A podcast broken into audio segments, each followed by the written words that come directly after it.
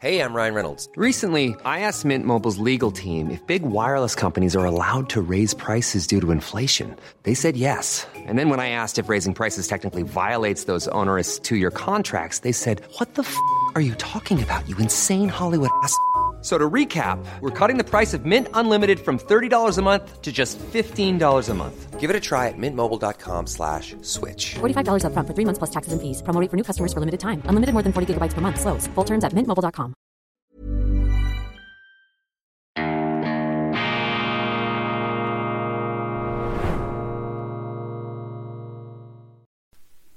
Grüezi miteinander, ganz herzlich willkommen, meine sehr verehrten Damen und Herren, liebe Freunde aus nah und fern. Ich begrüße Sie herzlichst zur internationalen, grenzübergreifenden, früh globalisierten, frühmorgens globalisierten Ausgabe von Weltwoche Daily, die andere Sicht, unabhängig, kritisch, gut gelaunt, unerschütterlich, zuversichtlich, obwohl wir jetzt in einen ganz finsteren Tunnel hineinblicken, aber äh, immer wieder den Hoffnungsstrahl, den Lichtschimmer freizulegen versuchen. Heute schön sind Sie dabei, Dienstag, der 31. Januar 2023, der erste Monat im neuen Jahr ist bereits im Begriff zu Ende zu gehen. Die Zeit rast, genießen Sie trotz allem den Tag, versuchen Sie das Maximum aus Ihrem Leben herauszuholen, aus Ihrer Zeit, denn die Zeit ist die kostbarste Ressource und es gilt der fantastisch formulierte Satz des Schriftstellers Wladimir Nabokov. Darf man Wladimir Nabokov noch sagen? Das ist ja ursprünglich Russe, hat allerdings auch in äh, Großbritannien gelebt und in der Schweiz am äh, Genfersee. Also ich äh, hoffe, dass ich da jetzt nicht auf irgendeine Streichliste, auf, eine, auf einen Cancel-Index gerate mit der Erwähnung von Wladimir Nabokov. Er hat geschrieben, erster Satz in seinen Memoiren, Erinnerung, sprich Speak Memory, das Leben Entschuldigung, über dem Abgrund schaukelt die Wiege und der platte Menschenverstand sagt uns, dass das Leben nur ein kurzer Lichtspalt zwischen zwei Ewigkeiten des Dunkels ist, zweimal unendlich lange Tod minus x Jahre. Das ist das Leben, meine Damen und Herren. Und deshalb müssen Sie immer schauen, ob Sie den äh, mit Blick jetzt sozusagen in die Unendlichkeit effizientesten Gebrauch ihrer Zeit ähm, anwenden und pflegen und äh, das ist immer wieder ein sehr verstörendes Gedankenexperiment. Auch ich äh, habe gelegentlich das, das, das Gefühl, dass mir die Zeit zwischen den Fingern zerrieselt. Aber ähm, wir haben sehr interessante Themen. Ich hoffe deshalb äh, heute Ihre Zeit nicht zu verschwenden, ganz im Gegenteil, äh, sondern Ihnen vielleicht sogar ein paar Erkenntnisse zu vermitteln. Auf jeden Fall ist die Sendung stets für mich auch immer wieder lehrreich, weil einige der äh, Gedanken, äh, sofern äh, Gedanken dann auch entwickelt werden, ist auch nicht immer der Fall, man ist nicht immer in gleich guter Form, ähm, sind doch auch für den Moderator, für den Sprechenden selber sehr, sehr hilfreich. 170 Milliarden Euro für grüne Technologien. Die Europäische Kommission legt erstmals Zahlen dazu vor, wie viel Geld die EU investieren muss Investitionen. Das ist ja äh, der neueste Trick, dass man Staatsausgaben zu Investitionen erklärt. Das heißt, man nimmt ihnen das Geld weg, um sie für irgendetwas auszugeben, das in den meisten Fällen nicht funktioniert und nennt das Investitionen. In einer Firma muss das Management sofort abtreten, wenn es Fehlinvestitionen in größerem Umfang tätigt. In der Politik allerdings ist das äh, nicht der Fall, weil man versucht, eben die Dinge in, in solche Projekte zu investieren, wo dann die Erfolgskontrolle Kontrolle sehr, sehr schwierig ist. Und am schwierigsten ist sie natürlich, wenn es um die Rettung des Weltklimas geht, wenn es um die Rettung des Planeten geht, dann können sie mit all möglichen unüberblickbaren Statistiken hantieren und jonglieren und den Leuten immer wieder stets aufs Neue das Geld aus der Tasche ziehen. Man muss natürlich die entsprechende moralische Druckkulisse aufbauen, dass jeder, der nicht bereit ist, sein Portemonnaie zu öffnen, natürlich ein finsterer Klimazerstörer, ein äh, unsolidarischer Egomane ist und äh, nicht mehr im Gesichtskreis der Menschheit verkehren solle. Mit solchen Tricks versucht man ihnen die Kohle abzunehmen. Also investieren muss, um im Wettbewerb um grüne Technologien mithalten zu können. Sie lässt keinen Zweifel daran, dass es dafür neues Geld braucht. Die EU-Kommission erfindet laufend neue Begründungen, warum sie immer mehr Geld und noch mehr Geld bringt und die EU-Kommission hofft darauf und sie ähm, hat damit auch Erfolg, dass sich die Leute an die exorbitanten Summen gewöhnen. 170 Milliarden will die EU ausgeben an Geld, das sie gar nicht hat, das ihr nicht gehört und das es auch nicht gibt. Das sind Schulden, meine Damen und Herren. Dieses Schulden-Himalaya wird immer mehr aufgetürmt mit dem Resultat, dass das natürlich Inflation verursacht und Sie brauchen keinen Hochschulabschluss in Finanzwissenschaften. Sie müssen auch kein professioneller Notenbankier sein, um hier ein qualifiziertes Unbehagen zu verspüren. Und das ist auch meine Beobachtung, wenn ich mit Leuten rede auf der Straße, wenn ich mit Passanten, Kollegen, Freunden in Deutschland, aber auch hier in der Schweiz spreche, wo wir noch relativ abgeschirmt sind, wo wir zum Glück unseren Schweizer Franken nicht abgegeben haben, ähm, spüre ich, dass die Leute denken und sagen, das kann nicht gut gehen. Das wird irgendwann mal in die Luft fliegen, dieses ganze Schuldengebäude, diese Sandkastenburg, dieses Kartenhaus von immer mehr Schulden. Und auch wenn man das noch so strahlend grün-gold anmalt, wie das äh, Kanzler Scholz jetzt auch getan hat,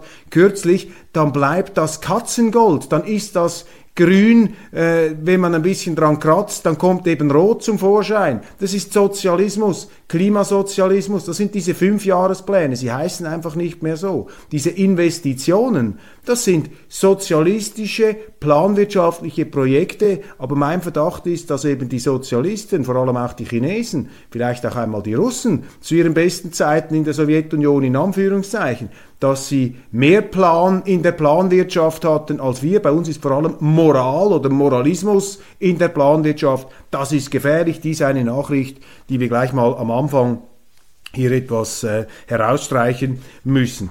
Kriegsgeschehen in der Ukraine.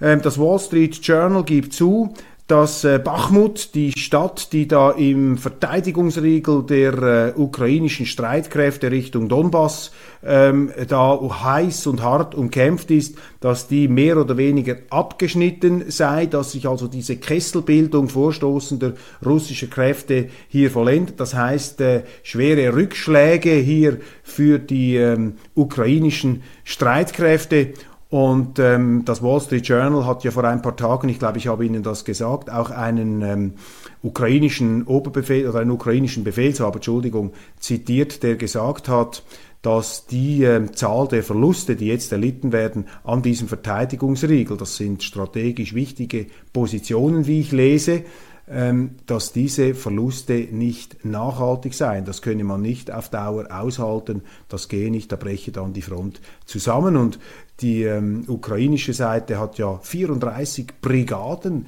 in diese Gegend hineingepumpt, sehr große Anstrengungen gemacht. Die Amerikaner haben ihnen gesagt, räumt das, aber Zelensky ist aus Gründen, die wir hier nur äh, mutmaßend ergründen können, äh, der Auffassung, dass er da auf keinen Fall hier dieses Stalingrad, jetzt vielleicht etwas übertrieben gesagt, der Ukraine preisgeben darf. Man wirft da alles hinein, aber die Russen marschieren voran. Und das deckt sich ja auch mit diesem Bericht den ich Ihnen vorgetragen habe, der Rand Corporation, die gesagt hat, mit längerer Kriegsdauer steigt natürlich auch das Risiko. Ist auch nicht gesagt, dass es so ist dass Russland äh, nach den Rückschlägen des letzten Septembers und Oktobers und zum Teil auch noch bis äh, Ende letztes Jahr, dass die Russen da, weil sie natürlich auch lernen, weil sie sich anpassen, weil sie ihre Streitkräfte weiterentwickeln, äh, weil sie ihre Kommandoketten optimieren, äh, dass die Russen da mit der Zeit natürlich auch Vorteile geltend machen können, denn die Russen sind massiv überlegen der ukrainischen Seite und ähm, Deshalb äh, empfiehlt ja diese Rand Corporation auch baldige ähm, Friedensverhandlungen, sagen sie, das sei im besten Interesse der Vereinigten Staaten. Eine sehr ausgewogene Studie. Die Rand Corporation übrigens, danke auch für den Hinweis, die hat ja noch vor kurzer Zeit ein anderes Paper herausgebracht, wo sie gezeigt haben, dass die ähm, Destabilisierung Russlands im Interesse der Vereinigten Staaten sei. Und das ist ja auch die Absicht hinter diesem Krieg. Darum sind die Amerikaner überhaupt dabei. Die Amerikaner sind ja ähm, jetzt nicht Altruisten in dem Sinn, dass sie sagen, wir opfern unsere ähm, Ressourcen zum Teil sogar unsere Landsleute in Kriegen, äh, von denen wir überhaupt nichts erwarten, nichts Positives. Die Amerikaner, wie alle Großmächte ähm, und letztlich wie alle Staaten, versuchen ihre Interessen nach vorne zu bringen. Die Amerikaner sind der Auffassung, dass es in ihrem strategischen Interesse ist, Russland zu schwächen. Davon hat das Rand Corporation nicht Abstand genommen. Sie sagen, die Russen sind geschwächt worden, also dieses strategische Ziel sei bereits erreicht, aber eine Fortführung dieses Krieges berge eben unabsehbare Risiken, namentlich ein nukleares Inferno. Übrigens meldet äh, hier auch äh, diese Quelle, die ich da äh, zitiere, äh, US Military wants end of Ukraine war, also es mehren sich auch in den Vereinigten Staaten Stimmen die diesen Krieg beenden möchten, weil sie einfach sehen, dass nach dieser äh, Offensiv-Euphorie, die ihnen von unseren Medien bereits als eine Art Endsieg der ukrainischen Seite verkauft wurde, dass nach, dieser, äh, nach diesem Strohfeuer vielleicht, dass jetzt eben schwere Rückschläge drohen könnten, ein Winter sozusagen, ein russischer Winter und das ist äh, hier die ähm, ganz äh, große Befürchtung, deshalb die Friedensmahnungen. Dann der Chef der Münchner Sicherheitskonferenz Christoph Heusgen rechnet nicht mit einem Einsatz von Atomwaffen durch Russland im Ukraine-Krieg. Kreml-Chef Wladimir Putin wisse, dass er keine Atomwaffen einsetzen kann, weil er dann die Unterstützung seines wichtigsten Partners China verliert, das vor einem Atomwaffeneinsatz gewarnt hat, sagte er der Rheinischen Post und dem Bonner Generalanzeiger. Christoph Heusgen, ich glaube ein früherer Diplomat, ein Kenner natürlich der Außenpolitik, gehört zu jenen prominenten Stimmen, die sagen, macht euch keine Sorgen, Russland ist zwar eine Atommacht, aber ist eigentlich ein Papiertiger, das kann man nicht ernst nehmen. Die nukleare Abschreckung, die hat äh, ihre Abschreckungswirkung längst eingebüßt. Wir können da immer noch mehr Waffen in die Ukraine hineinpumpen, wir können da immer noch mehr eskalieren, solange wir nicht selber unsere Soldaten schicken und da irgendwelche eingebildeten, angeblichen roten Linien einhalten, die immer mehr äh, nach außen verschoben werden und aufgeweicht werden, kann uns da überhaupt nichts passieren und die, die da von einem Atom Atomkrieg warnen, das sind die gleichen, die dabei Corona auf die Straße gegangen sind, die Aluhüte, die Verschwörungstheoretiker, die Impfspinner und all diese Leute, äh, wo wir jetzt sehen, dass sie im Rückblick äh, in vielerlei Hinsicht recht gehabt haben. Das ist hier etwas äh, das Argument, das ausgebreitet wird und ich sage Ihnen, das ist verantwortungslose, fahrlässige Apokalypso-Rhetorik. Also ich meine, mit solchen Aussagen ähm, verharmlosen Leute, die es besser wissen müssten, äh, die Gefahr eines drohenden Atomkriegs. Und zum Glück wissen es die Amerikaner besser. Zum Glück hat dieser angesehene Think Tank der Rand Corporation äh, solche frivolen, solche wirklich fahrlässigen brandgefährlichen Verharmlosungen zurückgewiesen und äh, im Gegenteil gesagt, damit natürlich intellektuell all diese Experten oder Pseudo-Experten äh, überholend und übertrumpfend. Nein, die Gefahr eines nuklearen Infernos ist sehr real. Also meine Damen und Herren, wir haben hier in Europa einen Mangel an Realpolitik, einen Mangel auch an Risikobewusstsein. Das sind die gleichen Leute, die aus einer Kultur kommen, äh, für die der Leitspruch gilt, wir schaffen das, aber sie schaffen es eben nicht. Sie haben bewiesen, dass sie es nicht schaffen, aber sie haben immer wieder das Gefühl, dass sie es schaffen. Diesmal schaffen wir es und man schichtet immer noch ein Bricke drauf, immer noch ein größeres Risiko nach der Migrationspolitik, nach der Energiewende. Wir schaffen das alles, obwohl das äh, Lichterloh brennt und zusammenkracht, ist man jetzt also auch bereit, einen Atomkrieg zu schaffen, beziehungsweise einen Atomkrieg gar nicht erst zu verhindern, obwohl man laufend einen Krieg eskaliert. Ich meine, das sind wirklich brandgefährliche Aussagen, meine Damen und Herren, und die Vergleiche und die Argumente, die dann gebracht werden, die sind einfach völlig falsch, weil ähm, diese Leute sagen dann, ja gut, ich meine, die Atommächte können Kriege verlieren, das haben wir gesehen, ohne dass es eine Eskalation gibt. Zum Beispiel im Koreakrieg haben wir das gesehen oder im Vietnamkrieg. Die Amerikaner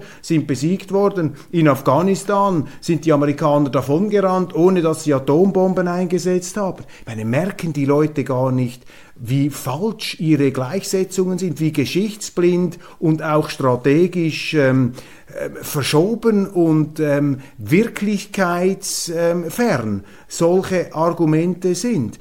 Meine, wir müssen uns vor Augen halten, meine Damen und Herren, Vietnam, Afghanistan, das waren nicht Gegenden, wo vitale existenzielle Sicherheitsinteressen der Vereinigten Staaten von Amerika auf dem Spiel gestanden haben. Das hat man einmal erlebt in der Geschichte, als die Sowjets auf Kuba Atomraketen stationieren wollten. Und da hat Präsident Kennedy in sehr dramatischen Augenblicken den Russen unmissverständlich gesagt, wenn ihr das macht, wenn ihr mit Atomsprengköpfen in die Nähe unserer Landesgrenzen kommt, so dass die Frühwarnzeit äh, eines solchen Erstschlags äh, sich dramatisch verkürzt, dann werden wir einen präventiven Atomkrieg machen und dann werden wir euch einäschen, wir werden euch vaporisieren, wir werden zwar auch untergehen, aber wir reißen euch mit in die Hölle. Wir lassen das nicht zu. Und für die Russen, und das sollte man vielleicht irgendwann einmal anfangen ernst zu nehmen, ist die Ukraine das Kuba der Gegenwart. Die Russen sagen seit 15, seit 18 Jahren, das ist eine rote Linie. Man hat sie nicht ernst genommen. Man nimmt eine Atommacht nicht ernst. Das ist die Frivolität des Westens. Das ist die Arroganz. Das ist die Überheblichkeit des Westens. Das ist der Antirealismus unserer Politik. Man hat das einfach in den Wind geschlagen. Ja, mehr noch, man hat den Russen gesagt, ja, ihr habt Halluzinationen ihr habt äh, hier äh, Wallungen, ihr habt vielleicht eine Art äh, Persönlichkeitskrise, ihr habt Wahnvorstellungen. Das ist doch überhaupt kein Problem, wenn wir Atomraketenabschussstationen in Rumänien stationieren, wenn wir sie in Polen stationieren, wenn wir sie in der Ukraine stationieren, wenn wir die Ukraine in die NATO nehmen. Wo ist das Problem?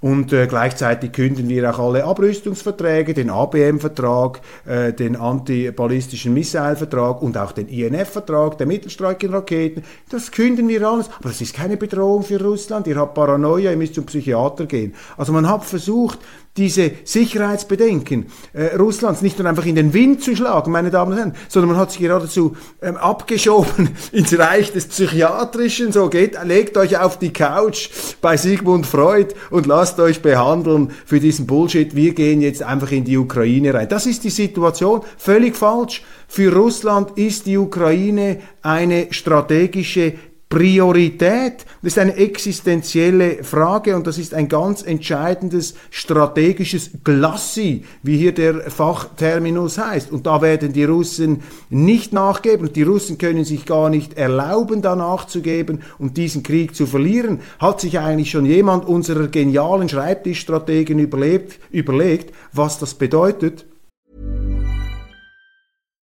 Life is full of what ifs. Some awesome, like what if AI could fold your laundry? And some, well, less awesome, like what if you have unexpected medical costs? United Healthcare can help get you covered with Health Protector Guard fixed indemnity insurance plans. They supplement your primary plan to help you manage out of pocket costs. No deductibles, no enrollment periods, and especially no more what ifs. Visit uh1.com to find the Health Protector Guard plan for you. Quality sleep is essential. That's why the Sleep Number Smart Bed is designed for your ever evolving sleep needs. Need a bed that's firmer or softer on either side? Helps you sleep at a comfortable temperature? Sleep Number Smart Beds let you individualize your comfort so you sleep better together. JD Power ranks Sleep Number number 1 in customer satisfaction with mattresses purchased in-store. And now, save 50% on the Sleep Number limited edition Smart Bed for a limited time. For JD Power 2023 award information, visit jdpower.com/awards. Only at a Sleep Number store or sleepnumber.com. Wenn Russland diesen Krieg gegen die Vereinigten Staaten und gegen die NATO in ihrem ehemaligen Sowjetrepublikgebiet Ukraine, ehemaliges russisches Staatsgebiet, äh, über weiteste Strecken der Geschichte, wenn sie diesen Krieg verlieren, hat man sich eigentlich mal überlegt, was das für ein Szenario ist, was das bedeutet, wenn hier eine Niederlage stattfindet, die dieses Russland herabstuft von einer Weltmacht, das war mal eine Supermacht, jetzt ist es noch eine Großmacht, zu einer Regionalmacht. Wenn hier also eine Art ähm, Meteoriteneinschlag ein politischer stattfindet, der äh, im realen Leben zum, zum Aussterben der Dinosaurier geführt hat vor vielen Millionen Jahren.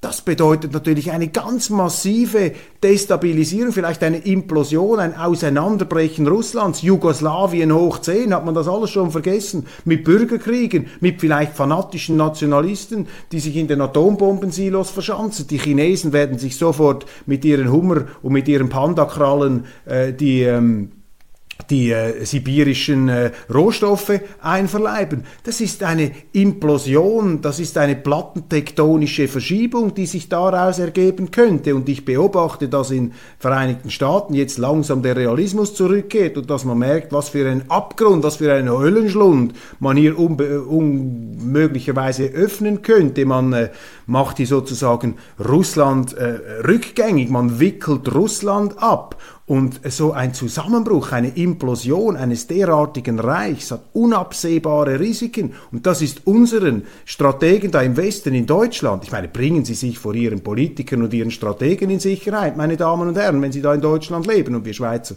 sind da mit betroffen. Das ist denen überhaupt nicht bewusst. Und sie schlagen auch in den Wind, dass diese Atombombenuhr der Nuklearforscher nach vorne gestellt worden ist. Und ich habe mehr Vertrauen in diese Nuklearforscher. Das sind nämlich etwa zehn, nein, viel sind das? Zehn Nobelpreisträger sind da ähm, zugange. Aber die Medien hören lieber auf Herrn Heusgen, sie hören lieber auf diesen anderen Experten, da Herrn Massala, der auch in der Neuen Zürcher Zeitung immer wieder zitiert wird. Das ist übrigens der gleiche Massala, der sich geäußert hat, als diese Redaktorin beim MDR gesagt hat, wir müssen Frieden haben, diese Panzerlieferungen sind falsch. Da hat der Massala, der Strategieexperte einer Hochschule, gesagt, die sollte man nicht mehr schreiben lassen. Was sind denn das für Stubengelehrte, die die andere Meinung nicht zulassen, die das wegzensurieren wollen. Das ist eine ganz gefährliche, abschüssige Bahn, meine Damen und Herren. Und nichts ist gefährlicher, als wenn Politiker der Auffassung sind, wir schaffen das. Wir schaffen das, das haben Sie gesehen, das sind die drei gefährlichsten Worte der deutschen Sprache. Ich habe das vor vielen Jahren mal in einem Vortrag gesagt, ähm, in einer spontanen Eingebung, und das stimmt. Und äh, die Risiken werden immer größer und sie trauen sich immer mehr zu können aber immer weniger und das kann nur im Desaster enden. Also hier braucht es einen dringenden, einen dringenden Wirklichkeitsschub, denn sie wissen nicht, was sie tun. Das ist hier der ganz entscheidende äh, Satz, diese Verharmlosung. Und wenn es die da oben nicht wissen, meine Damen und Herren, müssen Sie äh, sie darauf aufmerksam machen. Es gibt übrigens Fachbegriffe zu dieser Blindheit, die da ein Herr Heusgen, ein Herr Massala und auch die meisten Exponenten ihrer Politik ähm, da offenbaren. Das nennt man nämlich strategischen Narzissmus. Das ist strategischer Narzissmus, wenn Sie, nie, wenn Sie nur noch Ihre eigenen Obsessionen im Blick haben, wenn sie die Welt sich nach dem eigenen Gusto zurechtlegen und ihre eigenen Projektionen, ihre eigenen Einbildungen, ihre Wahnvorstellungen mit der Wirklichkeit verwechseln. Ich habe Ihnen mal gesagt, das Hirn ist auch eine ganz geniale Traumfabrik, manchmal eine Albtraumfabrik Fabrik und vor allem eine Fälscherwerkstatt. Der Mensch ist Gefangener seines Egos, seiner politischen und moralischen Vorurteile. Und das muss man sich bewusst sein. Deshalb darf man sich nicht verrennen und deshalb bringt die Weltwoche immer unterschiedliche Auffassungen bringt die Zeitung auch Texte, die meinen Sichtweisen diametral widersprechen, weil auch ich nicht weiß, ob ich nicht meiner eigenen Verblendung erliege. Und das ist eine Grundgewissheit. Ich weiß, dass ich nichts weiß, das aber weiß ich. Und daraus muss ich entsprechende Handlungen ableiten. Das ist hier der ganz entscheidende Punkt. Strategischer Narzissmus, ein Begriff von Hans Morgenthau, Morgenthau-Plan, wollte Deutschland zu einem Agrarstaat machen. Das machen jetzt die Grünen. Ähm, aber äh, dieser Begriff strategischer Narzissmus ist hier ganz entscheidend. Da gibt es einen Gegenbegriff, der heißt strategische Empathie. Und das ist der Begriff, für den ich plädiere. Der ist von Zachary Shore, das ist ein Historiker, er hat gesagt, strategische Empathie, das heißt, man muss sich auch in den anderen hineinversetzen können. Und da ist äh, sehr, sehr wenig Bereitschaft vorhanden. Wir fordern strategische Empathie auf Seiten dieser mit Blindheit geschlagen, geschlagenen strategischen Narzissten im Westen. Blicken wir mal nach Asien. Schauen wir mal, wie das die Asiaten sehen. Die Asia Times. Sie sagt, sie titelt Wasted Tanks, Wasted Time in Ukraine. Das seien verschwendete Panzer, verschwendete Zeit. Inept NATO planning will get more Ukrainians killed and risk a wider war between Russia and the West. Also ein unfäh eine unfähige NATO-Planung wird mehr Ukrainer äh, töten, wird dazu führen und einen größeren Krieg zwischen Russland und dem Westen riskieren. Die Chinesen haben dieses Bewusstsein, die Chinesen haben noch den Realismus. Wissen Sie warum? Weil die Chinesen eben noch weitgehend Armut in ihrem Land haben, weil sie noch wissen, was Krieg ist, was Entbehrung ist, während wir hier wohlstandsverwahrlost unseren Träumen, unseren Illusionen und unseren woken, politisch korrekten Wahnvorstellungen anhängen. Das ist doch hier das grundlegende Problem. Dann USA. Gute Nachrichten aus den Vereinigten Staaten von Amerika. Es gibt eine neue Friedenskraft in den Vereinigten Staaten. Es gibt einen ähm, Koalitionsbildungsvorgang hier, dass die äh, sogenannte People's Party und die Libertarian Party, das sind keine Mainstream-Parteien, aber die organisieren nun einen Friedensmarsch in Washington DC und zwar am 19. Februar und sie sagen kein weiterer Rappen, kein weiterer Dollar mehr in diesen Ukraine-Krieg. Das sind da die ähm, Hoffnungsschimmer aus den USA, auch aus dem Militär hören wir entsprechende Mahnungen, entsprechen wir, entspre, hören wir entsprechende Warnungen. Dann ebenfalls aus den USA, sehr interessant, lesen Sie nirgends. Das äh, National Security Archive, also das Archiv der nationalen Sicherheit, hat klassifizierte Akten veröffentlicht aus dem Jahr 1992, also mit der 30-jährigen äh, Karenzfrist. Und das sind Akten, die die äh, Gespräche und ähm, Verhandlungen zwischen Russland und den Vereinigten Staaten von Amerika zeigen nach dem Zusammenbruch des äh, so Sowjetblocks und dem Fall der Berliner Mauer, die Gespräche zwischen Boris Jelzin, damals noch im Vollbesitz äh, seiner geistigen Kräfte, noch nicht völlig abgetaucht im Wodka und im Alkoholismus, und äh, George Herbert Walker Bush, dem damaligen US- Präsidenten. Und die drei wesentlichen Erkenntnisse möchte ich Ihnen vortragen aus diesen Akten. Sie sind sehr erhellend, weil das Drama der Gegenwart hier auch schon ähm, vorweggenommen, angedeutet worden ist.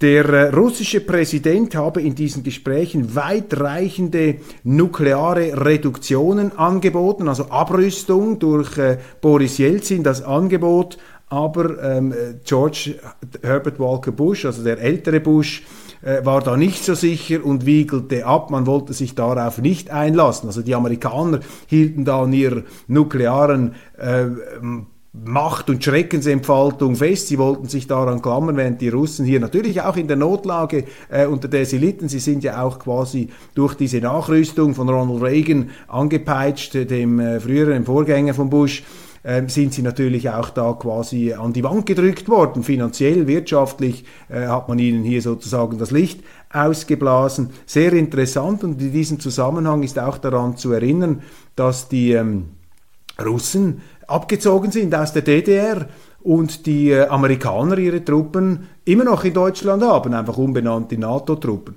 Das bringt mich zu einem anderen grundsätzlichen Argument. Als ich das gelesen habe, ist mir plötzlich aufgegangen, ich meine, stellt euch das einmal vor. Deutschland liefert jetzt Panzer in die Ukraine. Das heißt, deutsche Panzer rollen wieder Richtung Russland, also mit der Alliteration hier, deutsche Panzer rollen wieder Richtung Russland. Und ich habe mich dann einfach gefragt, ist das der Dank dafür, dass die Russen damals friedlich abgezogen sind mit ihren Truppen und Deutschland die Wiedervereinigung gewährt haben ohne Blutvergießen. Ist das jetzt der Dank? Strategische Empathie, dass man sich in den anderen hineinversetzt. Wie kommt das eigentlich in der russischen Volksseele an, wenn jetzt die Deutschen, denen die Russen die Wiedervereinigung geschenkt hätten, haben und wenn sie das nicht gemacht hätten? Also geschenkt haben sie sie nicht, sie haben auch noch Geld bekommen. Aber egal, sie haben sie ihnen friedlich ähm, gewährt. Ich meine, wenn die Russen da sich geweigert hätten, dann hätte das ein Blutbad geben können. Der renommierte Historiker Sebastian Hafner hat 1987 ein Buch geschrieben, von Bismarck zu Hitler, und da steht in der Einleitung oder im Nachwort, dass eine deutsche Wiedervereinigung kaum vorstellbar wäre innerhalb der nächsten 50 Jahre, 1987 geschrieben, und wenn dann nur in einem unglaublichen Blutbad.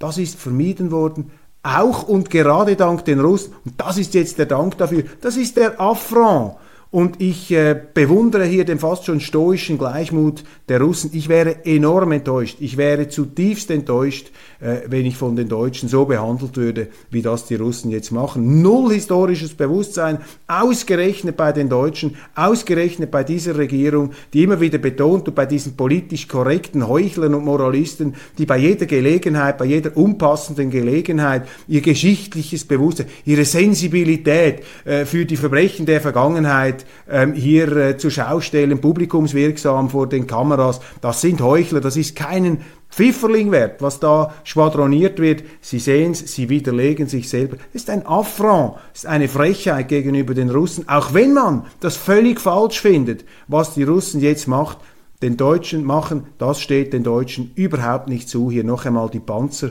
Richtung Ukraine rollen zu lassen, in eine Ukraine in Richtung Osten, wo die Deutschen gewütet haben, wie die Teufel, die Wehrmacht. Und das ist nicht ein, eine Kritik pauschal an den Deutschen, meine Damen und Herren. Verstehen Sie mich richtig, das ist eine Kritik an einer diktatorischen Regierung, die mit illegalen Mitteln an die Macht gekommen ist. Stimmt auch nicht, dass sie legale Machtergreifung gab. Das ist doch nicht legal gewesen, wie sie das Ermächtigungsgesetz gemacht haben, mit schwer bewaffneten SS- und SA-Brigaden da im Reichstag und jeder Abgeordnete, der nicht so abgestimmt hat, der wurde gleich mehr oder weniger zusammengeschlossen, zusammengeschossen, abgeschlagen und ins KZ verbracht, wenn er das noch überlebt hat. Also das ist, hört doch auf mit der legalen Machtergreifung. Das war ein Terrorregime von Hitler, der hat eine Terrorregierung äh, da in Gang gesetzt und er hat das ganze Land korrumpiert und terrorisiert, aber man hat ein historisches Bewusstsein und deshalb ist das ein Affront, wenn man heute Panzer in diese Richtung schickt, gerade bei den Russen, die damals friedlich abgezogen sind. Auch friedlich, ich gebe es ja zu, nicht aus höherer moralischer Erleuchtung. Sie mussten auch raus, sie konnten sich das gar nicht mehr leisten, aber egal, es ist so gelaufen, es ist so passiert und da gibt es auch eine historische Verpflichtung und Verantwortung. Der amerikanische Botschafter hat über Jelzin gesagt, auch in diesen Akten da des Nationalen Sicherheitsarchivs, die Russen wollen einen Zar mit einem Common Touch, also sozusagen einen bodenständigen, volksnahen Zaren. Das ist das äh, Bedürfnis der Russen. Und sie wollen einen starken Zaren, das ist klar. Und darum habe ich Putin auch immer als Stabilokraten, als neuen Zar bezeichnet. Ähm, seine Bilder hängen auch in der orthodoxen Kirche. Natürlich, das ist ein Modell, das in der russischen Geschichte sich durchzieht. Das ist ein autokratisches, ein autoritäres Modell. Andere Länder, andere Sitten. Ich möchte nicht so regiert werden, aber das ist halt Russland. Und und der US-Botschafter hat das da mit Blick auf Jelzin ähm, erkannt. Und diesen volksnahen Zaren haben ja die Westler durchaus geschätzt. Und der Verdacht drängt sich auf, dass sie ihn eben geschätzt haben, weil Jelzin ähm, mit zunehmender Dauer zu schwach wurde, um den westlichen äh, Zumutungen und Überheblichkeiten Widerstand zu leisten. Und jetzt der letzte Punkt, ganz interessant hier, meine Damen und Herren, äh, die russischen Führer seien hochsensibel gegenüber der Ukraine gewesen. Es habe da große Befürchtungen in Richtung Ukraine ähm, gegeben obwohl äh, damals der Präsident Kravtschuk äh, ein guter Vertrauter äh, war von ähm, äh, Jelzin, auch ähm, andere äh, Politiker, äh, die da offensichtlich gute Beziehungen hatten mit Russland in der Ukraine, aber trotzdem haben die Russen gesagt, dass die Ukraine der hauptdestabilisierende Faktor sein werde, politisch in dieser Region und auch für die russischen Interessen. Also schon 1992 hat man das ähm, gesehen. Interessant übrigens, äh, dass wenn Sie jetzt Fernsehen schauen, in Deutschland zum Beispiel äh, Filme wie Sayonara Lorelei, ähm, ein ARD-Film im Abendprogramm, ausgestrahlt am 24.02. Dann ist Ihnen vielleicht aufgefallen, dass dort eine Ukrainerin die Hauptrolle spielt äh, als Person, also nicht als Schauspielerin. Die Person, die Hauptfigur ist eine Ukrainerin, sehr sympathisch, super sympathisch und ihr Freund ist, ja was wohl, ein syrischer Asylbewerber, auch sehr ähm, sympathisch. Und ich habe da eine Zuschrift bekommen, sehr interessant, dass äh, jemandem aufgefallen ist, ähm, der sich da ähm, in, berufsmäßig mit Propagandafilmen auseinandergesetzt hat, auch im Dritten Reich, dass dort auch solche Filmszenarien solche Drehbücher dann zu gewissen Zeiten immer augenfälliger wurden. Also Propaganda über Filmhandlungen und hier ein Beispiel heute aus der ARD, 24.02., die sympathische, ein Jahr nach dem äh, Eskalationsbeginn des Kriegs, sympathische Ukrainerin, sympathischer syrischer Asylbewerber. In Deutschland Rutschbahn ähm, Richtung immer mehr Kriegspartei. Kaum hat Scholz, äh, ist er eingeknickt bei den Panzern, kommt jetzt die Forderung nach Kampfflugzeugen. Ich kann Ihnen sagen, auch da werden die Deutschen ähm, das äh, Terrain räumen. Die SPD-Chefin fordert jetzt auch schon diese ähm, Lieferungen von Kampfflugzeugen. 59 Tote und 150 Verletzte nach Explosion in Moschee in Pakistan. Das habe ich in der Schweizer Ausgabe groß herausgestrichen. Das zeigt, dass der Islamismus eben auch muslimische Gesellschaften trifft. Ganz fürchterlich. Asylrekord in Österreich mit Erklärungsbedarf meldet sogar die eher linke Tageszeitung Standard 108.781 Asylanträge im Jahr 22, ein Allzeitrekord. Das sind unglaubliche Zahlen, meine Damen und Herren.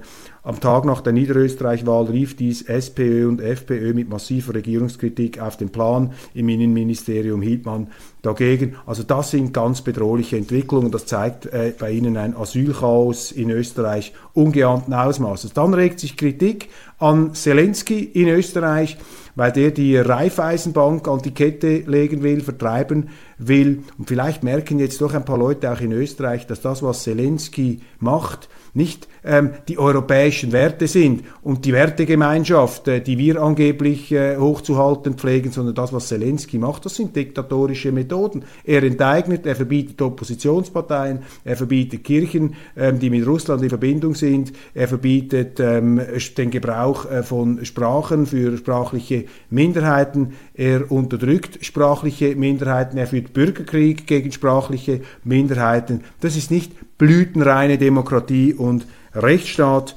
Das ist ähm, eine Diktatur, die da installiert wird. In Österreich, äh, dieser Senkrechtsaufstieg der FPÖ gibt natürlich zu reden. In der SPÖ kracht es zusammen und ein wirklich triumphaler Erfolg für die FPÖ, fast 10 Prozent zugelegt.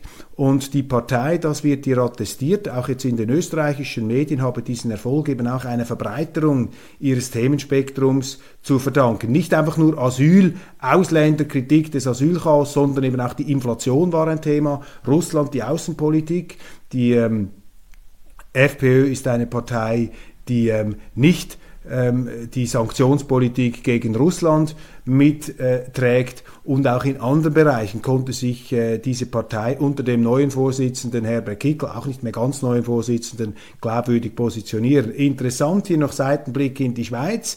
Äh, die Aufstiege und der Erfolg der SVP in der Schweiz ist ja die größte Partei in der Schweiz, hat auch damit begonnen, dass sie in den 70er Jahren vor langer Zeit ihren thematischen Fokus erweitert hat und dort mit klaren bürgerlichen, liberal-konservativen Grundsätzen ähm, an denen festgehalten hat. Und das war die Erfolgsgrundlage. Vor 90 Jahren übernahm Hitler in Deutschland die Macht. Die Krisen im damaligen Europa haben seinen Aufstieg begünstigt, doch sie erklären ihn nicht ganz. Am 30. Januar 1933 ernannte Reichspräsident Hindenburg Adolf Hitler zum Reichskanzler. Damit war der Aufstieg des Nationalsozialismus besiegelt, aber noch nicht vollendet. Wie konnte es so weit kommen? Ich kann Ihnen sagen, wie es so weit kommen konnte. Es war natürlich äh, ganz schwierige Umstände, nicht wahr? Deutschland wurde gedemütigt nach dem Ersten Weltkrieg, sozusagen das Brodeln der Ressentiment. Man hat die Deutschen in den Boden gedrückt. Ihr seid die Alleinschuldigen am Ersten Weltkrieg. Ihr müsst Reparationen zahlen, bis ihr kaputt geht. Äh, die Franzosen, alle wollten da auch ihre Verheerungen, die sie erlitten haben, den Deutschen zurückzahlen. Und man hat die Deutschen, eine Großmacht, eine die am schnellsten wachsende Macht in Europa, äh, die hat man in den Boden gedrückt. Man wollte sie fertig machen. Und das hat natürlich einen Hexenkessel an Emotionen, an Ressentiment entfesselt. Das hat den Boden gelegt, sozusagen den Scheiterhaufen, den dann Hitler anzünden konnte. Das wäre der ganz entscheidende Punkt. Das war auch seine wesentliche Botschaft hier, dieses Ressentiment zu bedienen. Wir sind ungerecht behandelt worden. Also äh, die Demütigung einer Großmacht Das kommt immer schlecht heraus. Davor warnen ja die etwas geschichtsbewussteren Realisten immer, hat man auch gesagt bei Russland nach dem Zusammenbruch äh, der Sowjetunion, wir dürfen sie nicht demütigen, weil das könnte ganz äh, unheilvolle politische Strömungen hervorkitzeln. Bei Deutschland hat man es gemacht. Das ist ganz wichtig. Dann Wirtschaftskrise natürlich, existenzielle Bedrohungen, Aufstieg der Kommunisten. Ähm, Im deutschen Bürgertum hatte man Angst, dass wenn die Nazis, äh, weil die anderen ja nicht in der Lage waren, Ruhe und Ordnung herzustellen, wenn die Nazis äh, verlieren, dann könnten die Kommunisten die Macht übernehmen. Und das war damals im Bewusstsein des europäischen Bürgertums die noch größere Gefahr als der Nationalsozialismus, der ja auch ein Sozialismus war, glaubte damit auch die soziale Frage etwas entschärfen zu können. Und man muss sich davor hüten, sozusagen die Entscheidungen von damals äh, mit dem heutigen Wissen zu beurteilen. Man muss versuchen, eben auch hier strategische Empathie sich in die Leute hinein zu ähm, versetzen. Also das waren so die Umstände und ähm, dann aber etwas ganz Entscheidendes, und das bringt mich an den Anfang der Sendung äh, zurück. Wir schaffen das.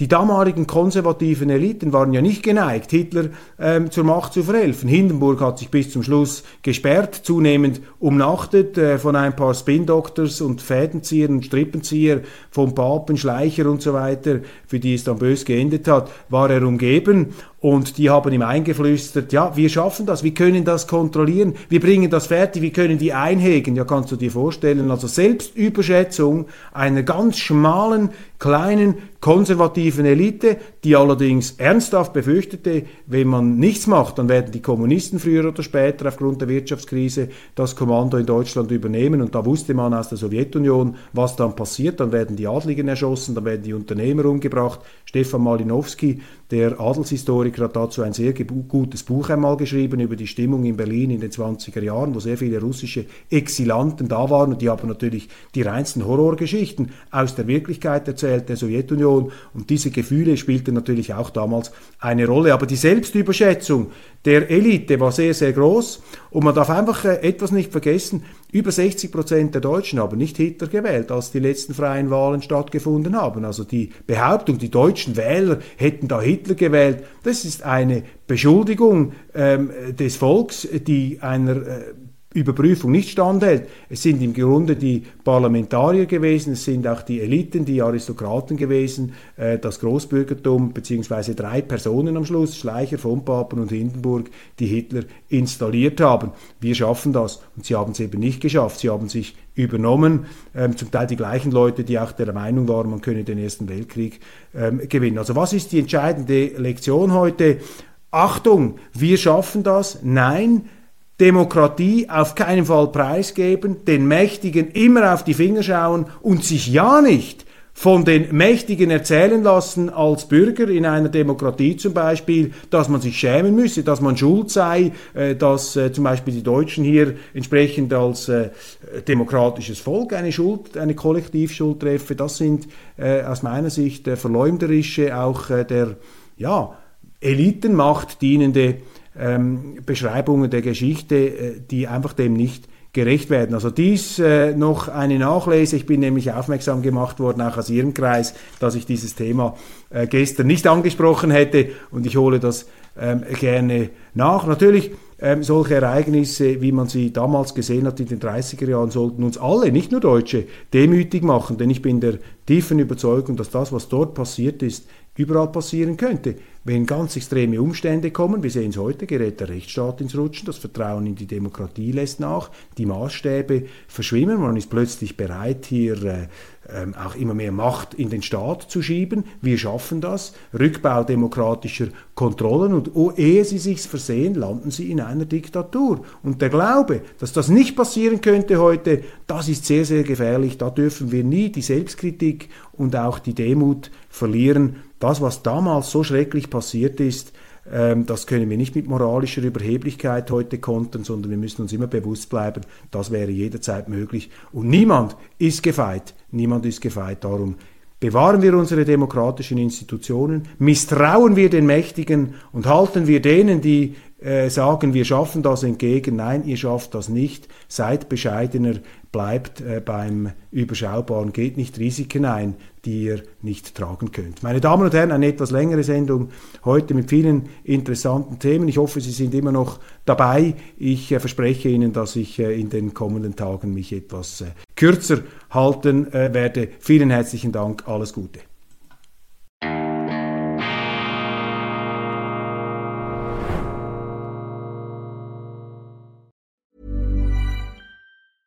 Even when we're on a budget, we still deserve nice things.